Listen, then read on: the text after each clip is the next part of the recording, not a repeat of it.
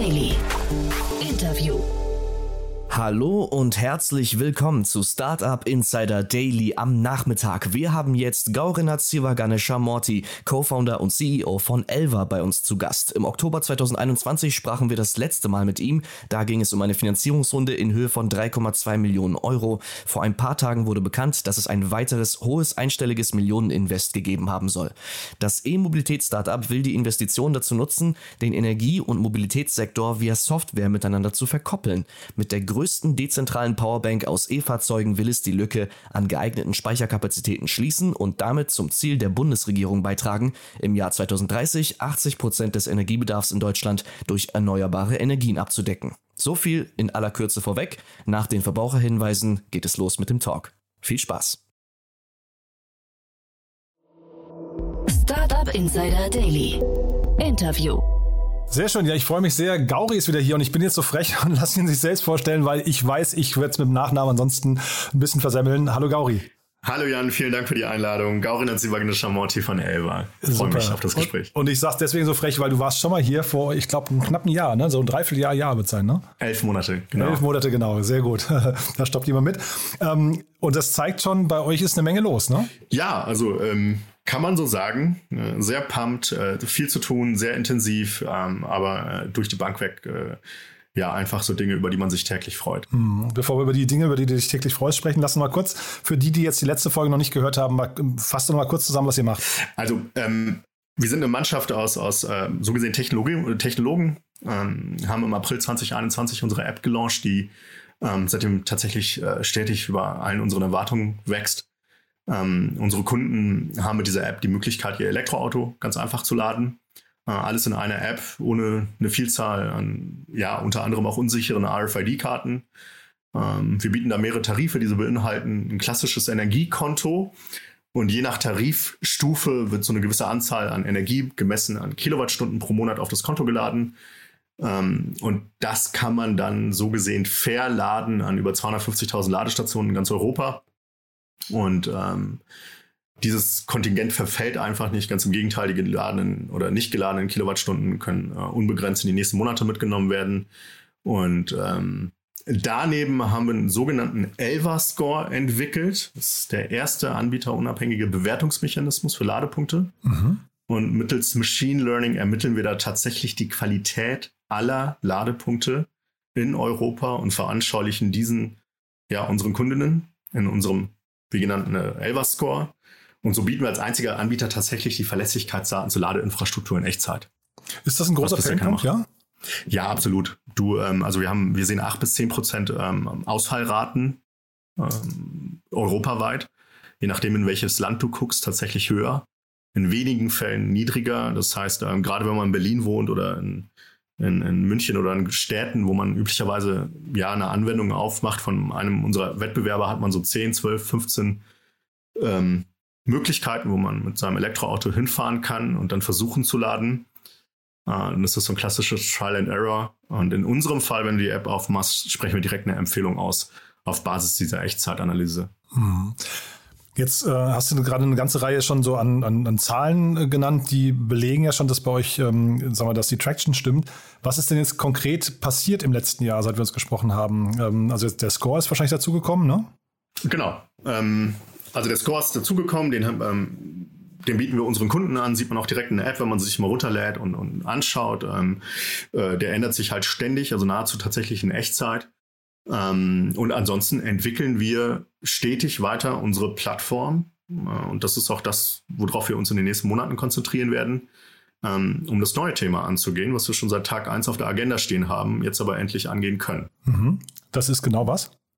Ähm, ja, also ich nenne es immer so ganz lapidar die dezentrale Powerbank, also eigentlich ein okay. Energie, genau, also ja, Energiespeicher bestehend aus Elektrofahrzeugen, ähm, um einfach eines der größten Herausforderungen von Renewable Energy anzugehen. Aha. Das ähm, musst du mal ein bisschen vertiefen. Da bin ich jetzt gar nicht drin und bin auch fast ein bisschen überrascht, dass ihr sowas macht. Äh, klingt spannend. Ja, gerne. Ähm, also, also wir sind fest der Überzeugung, dass wir so schnell wie möglich auf erneuerbare Energien wechseln müssen äh, und weg von fossilen Energieträgern. Mhm. Ähm, erneuerbare Energien bringen dabei eine Herausforderung mit sich, dass es eine ja eine, einfach eine Asynchronität aufgrund naturgegebener Umstände gibt zwischen Energieproduktion und dem Energiebedarf. Also ich meine, ich habe keine Ahnung, wann der Wind weht äh, oder wann die Sonne scheint, ne? Ähm, oder äh, äh, auch wann vielleicht irgendwie der Wasserdruck entsprechend vorhanden ist. Also da gibt es eine Asynchronität. Und ähm, entsprechend, wenn wir auf 100% erneuerbare Energien gehen möchten, braucht es einen Speicher, einen Energiespeicher. Da gibt es unterschiedliche ja, Technologien, E-Fuels, ähm, hat man bestimmt schon mal gehört. Ähm, grünen Wasserstoff gibt es halt auch. Ähm, der kommt auch mit Sicherheit für, ja, ich sag mal, produzierendes Gewerbe, äh, also insbesondere Industrie.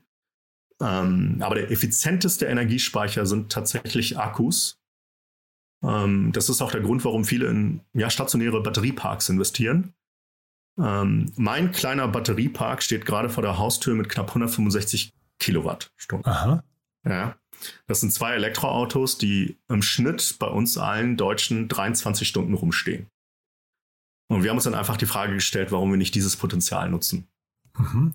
Das ist super spannend. Ich hatte neulich Numbert hier im Podcast, die kennst du vielleicht auch. Ne? Das ist ein ja. Unternehmen, die ähm, quasi das Laden und äh, Batterie zusammenbringen möchten, also beziehungsweise das, ähm, die, die, ähm, die dafür sorgen möchten, dass die Energie nicht quasi synchron, du hast ja gerade das Asynchrone äh, genannt, ne? und ich glaube, das ist mhm. genauso ein wichtiger Punkt dabei. Sind die, sind die in Konkurrenz zu euch oder ist das ein ganz anderes Modell? Weil es klingt jetzt gerade so, als hättet, also bei denen ist es ja quasi ein großer Batteriespeicher, der ähm, lokal stationiert wird. Bei euch ist es, wenn ich es richtig höre, das Auto, ja?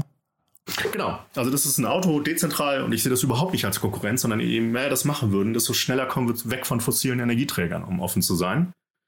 Ähm, und ähm, da wird es ein Potpourri an Technologien geben. Äh, bei uns ist es halt so, wir haben uns halt konzentriert darauf, wenn wir schon Fahrzeuge auf der Straße haben und die zum Großteil rumstehen, insbesondere beim Thema Individualverkehr, ähm, sehen wir die Notwendigkeit, dass wir einfach das größte Asset, was in diesen Fahrzeugen steckt, das ist nämlich der Akku, einfach auch für etwas äh, Sinnvolles nutzen können. Und dieses Sinnvolle, was könnte das sein? Das ist tatsächlich dann diese Verbindung, also musst du vorstellen, das ist eine Art virtuelle Verbindung. Also wir würden alle Fahrzeuge, die an die Elba-Plattform connected sind, zu einem großen, zu einer großen virtuellen dezentralen Powerbank zusammenschalten. Mhm.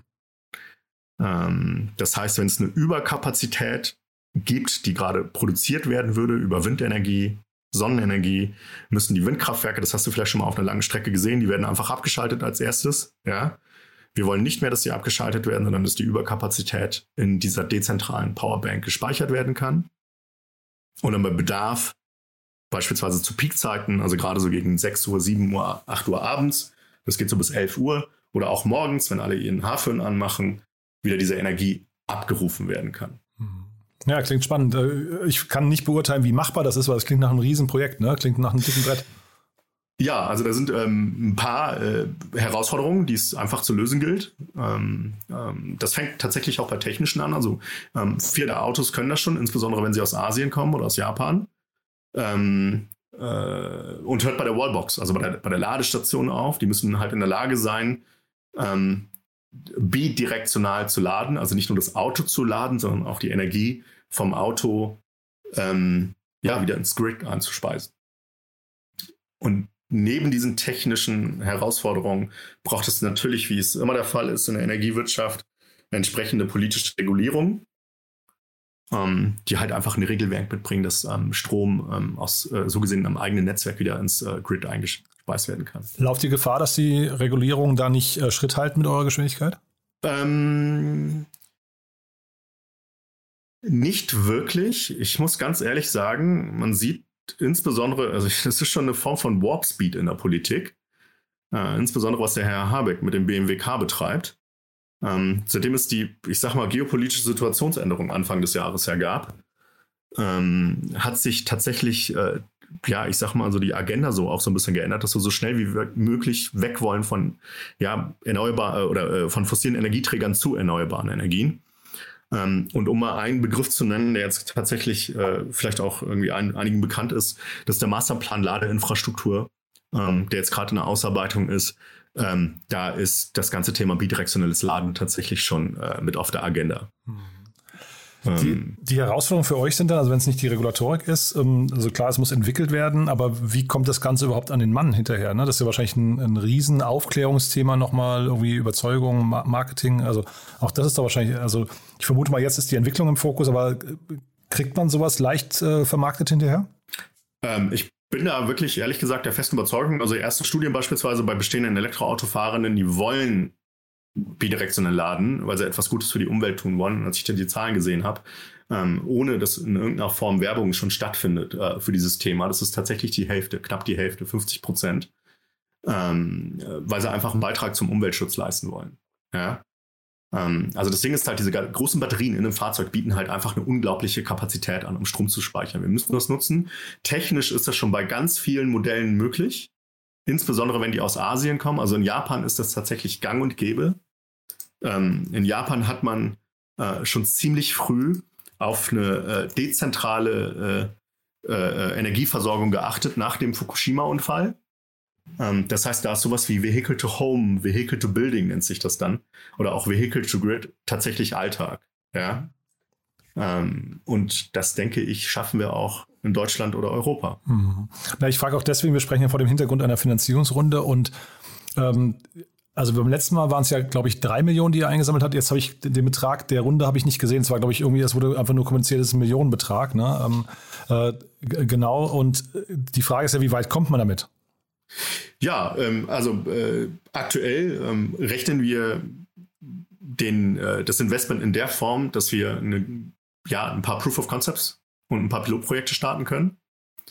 Ähm, die haben wir bis Jahresende geplant. Also in Q1 äh, nächsten Jahres ähm, werden wir gemeinsam mit unserem äh, Partner Maingau Energie ähm, tatsächlich ähm, sowohl dynamisches Laden an der Ladesäule, also das heißt, wenn Energie vorhanden ist, wird mein Auto geladen, so dass es das Netz stabilisiert. Ähm, das nennt sich V1G. Ähm, das ist eines der Pilotprojekte und das zweite Pilotprojekt wird sein, dass wir nicht nur das Auto dynamisch laden, ähm, ähm, und, und, intelligent, äh, sondern auch äh, dynamisch und intelligent entladen können, wenn der Bedarf im Stromnetz gegeben ist, ähm, ähm dass äh, ja, Strom wieder zurückgespeist werden kann. Die beiden Dinge wollen wir beweisen. Ähm, dafür ist auch das Investment seitens mhm. nicht nur Maingau gedacht. Ja, sehr spannend. Du hast ja vorhin schon gesagt, ihr, ihr seid schon im Ausland unterwegs, ne? In, also ich glaube 30 Länder waren das, ne? Genau. Ja, genau. Ist das hinterher alles sehr leicht auch, weil wir haben ja gerade zum Beispiel über Regulatorik gesprochen, ist das hinterher sehr leicht ins Ausland adaptierbar? Ähm, das kommt so ein bisschen drauf an, wie es immer noch tatsächlich der Fall ist. Ähm, europaweit ähm, haben wir 27 Mitgliedstaaten und diese 27 Mitgliedstaaten ähm, orientieren sich an der sogenannten AFID, Alternative Fuels Infrastructure Directive nennt sich das. Ähm, auch wieder so ein ziemlich langes, großes Paper, äh, wo man gemeinschaftlich versucht, ähm, je nachdem ähm, ähm, äh, dieses ganze Thema anzugehen, wer oder oder welches Land wie diese Direktiven dann umsetzt, ist natürlich jedem selbst überlassen. Aber grundsätzlich kann man sagen, ähm, ist das europäische Interesse an diesem Thema halt schon ein sehr hohes. Mhm. Wer soll sich denn jetzt bei euch melden? Also sind das dann hinterher Partner, die ihr braucht? Äh, sind, ist es die Politik, die, mit der ihr in Austausch gehen möchte? Sind es Mitarbeiter? Was würdest du sagen? Ähm, mit der Politik sind wir schon sehr im intensiven Austausch tatsächlich. Ähm, Partner können sich gerne jederzeit melden, insbesondere Flottenbetreiber ähm, oder aber halt ähm, äh, auch ja, Ladesäulenbetreiber, die poppen mir auch gerade wieder. Also ist ein sehr, sehr fragmentierter Markt und da sind ja super viele dabei, die ähm, Rasthöfe ausstatten, äh, äh WEGs ausstatten mit Ladepunkten und, und, und. Die können sich auch super gerne melden. Ähm, wir sind da so gesehen ein B-Sided Market, also nach vorne hin haben wir Kunden mit Fahrzeugen, die die irgendwo laden wollen, egal ob im privaten, halböffentlichen oder öffentlichen Raum. Und nach hinten hin haben wir ähm, ja Partner, die diese Infrastruktur zur Verfügung stellen. Hm.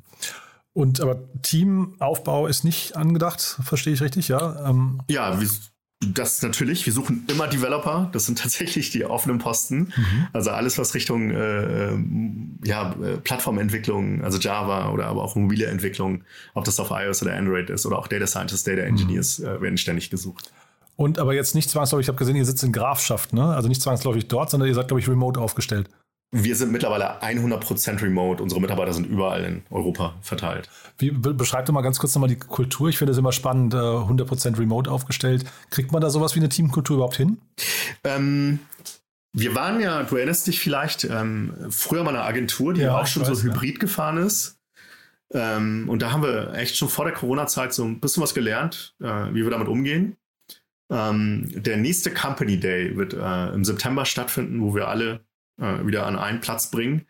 Ähm, ansonsten setzen wir ähm, ja Services ein, mit denen sich alle unsere Kolleginnen ähm, einfach, egal wo, auch einen Arbeitsplatz oder ähm, ähm, ja, einen Meetingraum mieten können. Äh, kann ich wirklich nur empfehlen, Independence. Also ich wurde jetzt nicht dafür bezahlt oder kenne die Jungs. Mhm. Äh, nutzen wir, finden wir hervorragend. Mhm. Äh, haben wir schon x-fach genutzt.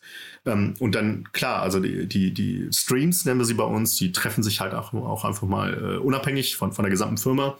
Die Firma trifft sich so alle, ja, so zwölf Wochen, kann man sagen. Ah ja, spannend. Ja, Independence hatten wir auch schon hier im Podcast. Ähm, tolles Modell, muss ich sagen. Ja, also ich habe es noch nicht probiert, aber äh, klang, klang auf jeden Fall sehr überzeugend. Von daher cool, dass du das empfiehlst. Ist ja auch ein sehr, sehr junges Startup noch. Genau. Und funktioniert wirklich super. Also äh, mehrfach schon getestet, äh, funktioniert super. Ja, cool. Cory, also tolle Entwicklung. Ähm, haben wir denn was Wichtiges vergessen aus deiner Sicht? Nee, heute nicht. Vielen Dank. But there is one more thing. One More Thing wird präsentiert von OMR Reviews. Finde die richtige Software für dein Business. Sehr cool, Gori. Also, äh, wie gesagt, tolle Entwicklung. Ich lasse dich trotzdem nicht gehen. Wir haben ja eine Kooperation mit OMR Reviews. Deswegen die letzte Frage immer an unsere Gäste, was ihr Lieblingstool betrifft. Ein Tool, das sie gerne weiterempfehlen möchten. Und da bin ich sehr gespannt, was du äh, heute mitgebracht hast. Ja, gerne. Ähm, also ähm, ich lebe nach meinem Kalender tatsächlich sowohl Privattermine als auch äh, Unternehmenstermine ähm, die in irgendeiner Form synchronisiert werden müssen. Und da habe ich vor knapp über zwei Jahren äh, Reclaim AI entdeckt, ähm, was nicht nur äh, meine Kalender synchronisiert, ähm, sondern auch so ganz simple Dinge äh, stattfinden lässt, äh, wie mir ein Blocker für mein Mittagessen, was ich ganz gern mal regelmäßig vergesse zu setzen. Ähm, oder auch ähm, äh, Work Packages äh, definieren kann. Also nehmen wir mal an, ich habe jetzt ein Board-Meeting, äh, nächste Woche Donnerstag, muss bis dahin noch was ausarbeiten, brauche dafür insgesamt vier Stunden, würde es halt diesen Task nehmen und auch in meinen Kalender verteilen und entsprechend blocken. Äh, hilft mir sehr, Reclaim AI. Ja, ich gucke mir das gerade an. Ich habe das tatsächlich auch schon unter meinen Bookmarks äh, mit testen. Ich weiß gar nicht warum, ja, aber äh, irgendjemand hat mir das schon mal empfohlen. Ist das dieses äh, .ai, ist es tatsächlich so ein bisschen, äh, würde sagen, KI unterstützt? Ja, so äh, ganz simple Intelligenz ist da schon dahinter. Also wenn beispielsweise dann irgend, also du kannst eine Gewichtung angeben, äh, wie wichtig der, der Termin ist oder wie dominant der sein darf. Ja, wenn er ganz dominant ist, wird er nicht verschoben. Ähm, ansonsten äh, versucht er dann schon Slots äh, nach einem gewissen Ruleset äh, in dem freien Kalender zu finden. One More Thing wurde präsentiert von OMR Reviews. Bewerte auch du deine Lieblingssoftware und erhalte einen 15 Euro Amazon-Gutschein unter moin.omr.com/insider. Also hat mir großen Spaß gemacht. Lieben Dank, dass du nochmal da warst. Ähm, toi, toi, toi für die nächsten Schritte. Glückwunsch nochmal zu der Runde. Und dann würde ich sagen, wir bleiben in Kontakt. Wenn es bei euch wieder Neuigkeiten gibt, auch gerne Bescheid, ja? So machen wir das, Jan. Vielen Dank für die Einladung. Schönen Tag dir. Startup Insider Daily, der tägliche Nachrichtenpodcast der deutschen Startup-Szene. Das waren Jan Thomas und Gaurina Zivaganesha Morty, Co-Founder und CEO von Elva im Gespräch zum Anlass des kürzlich bekannt gegebenen Millioneninvests. Und damit verabschiedet sich Startup Insider Daily für den heutigen Tag. Am Mikro war heute wieder für euch Levent Kellele. Ich sage vielen, vielen Dank fürs Zuhören und freue mich, wenn ihr morgen wieder mit dabei seid. Macht's gut und auf Wiedersehen.